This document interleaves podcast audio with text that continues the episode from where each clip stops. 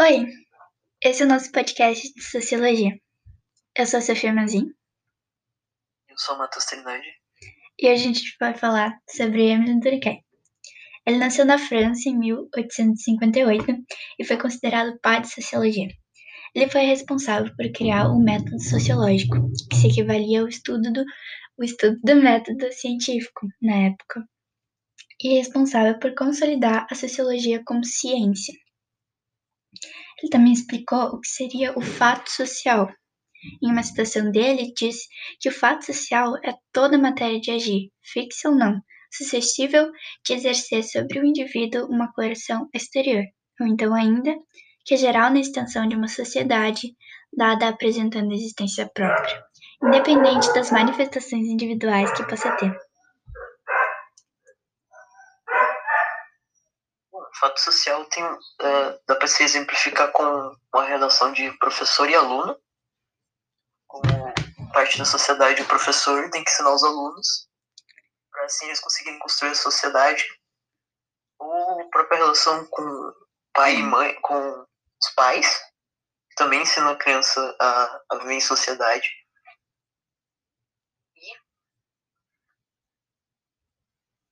E aonde os pais ensinaram a criança a.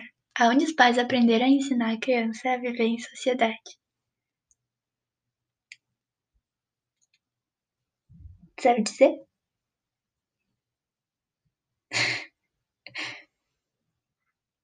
Eu tô esperando essa pergunta.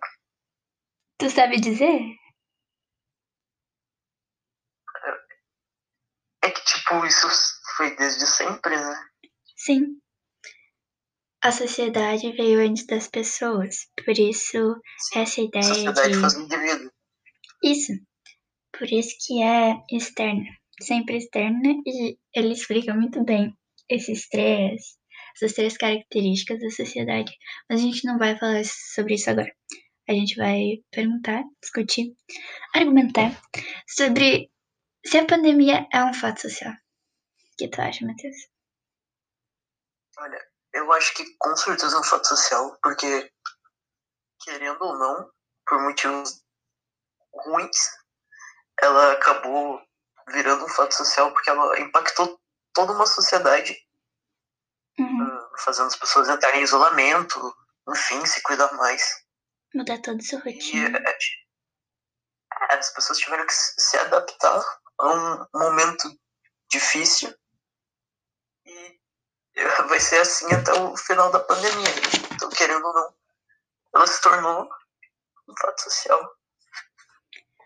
Sim, a gente querendo ou não, isso vai durar por bastante tempo e vai durar, vai gerar consequências por muito mais.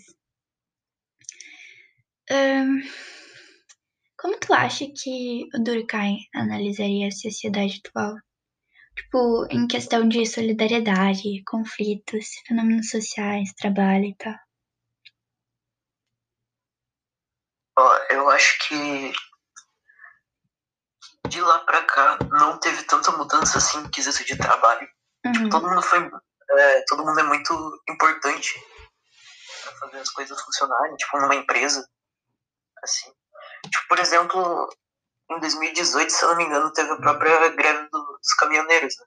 Sim, Onde muito trabalho ficou, tipo, ficou paralisado porque os caminhoneiros estavam de greve. Ou seja, tipo, um trabalho fez tanta diferença em tantos outros trabalhos, sabe? sim, a A gente sociedade.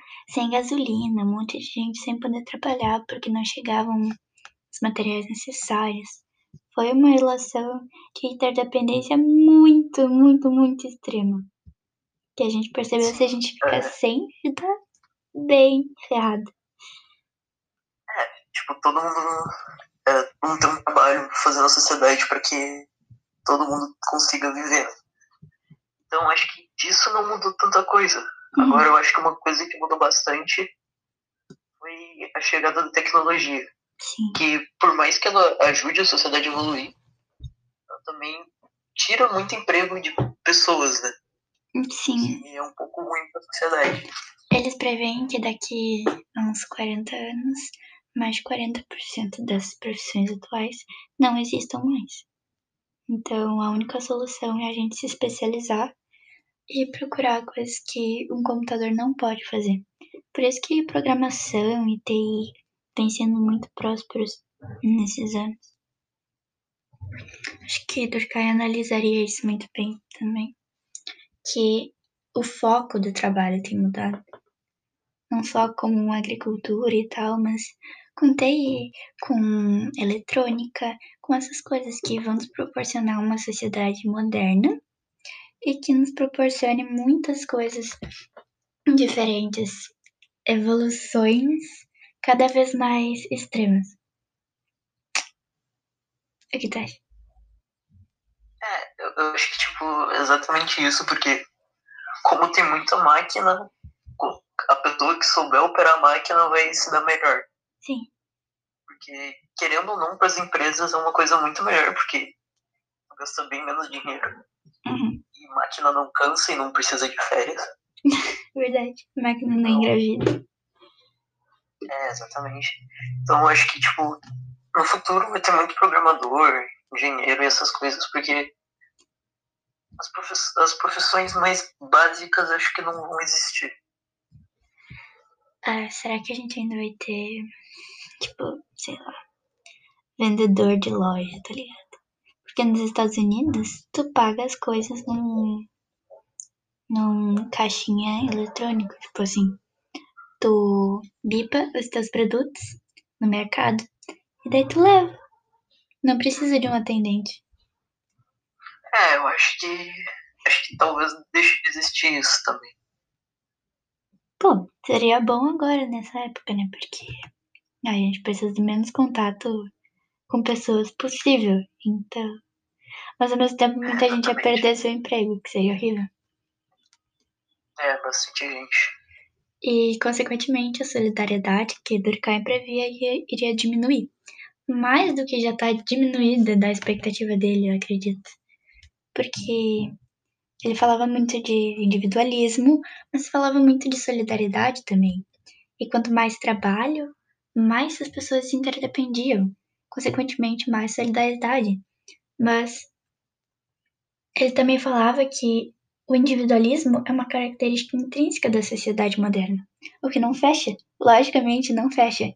Quanto mais pessoas individualistas, menos solidariedade, mesmo que a divisão do trabalho seja incrível. Ou seja, esse é um ponto muito discutível do Durkheim. Né? É, tipo, muito, tipo, por exemplo, antigamente seria muito, seria totalmente loucura conseguir trabalhar em casa, né? Tipo, por exemplo, agora um programador, uma coisa assim, pode trabalhar diretamente de casa, né? Seguindo os trabalhos. As próprias aulas pelo, pelo Classroom é uma coisa muito individual. Sim, exato.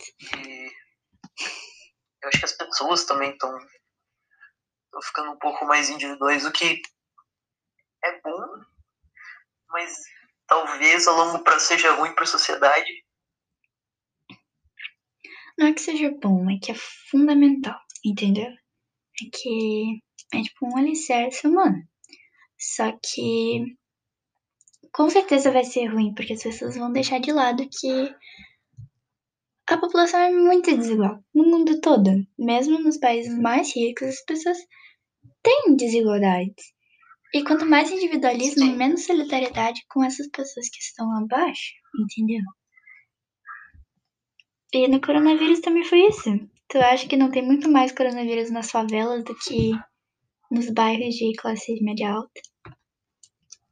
É, com certeza. Tipo, as favelas não tem muito como se prevenir. Sim. Né?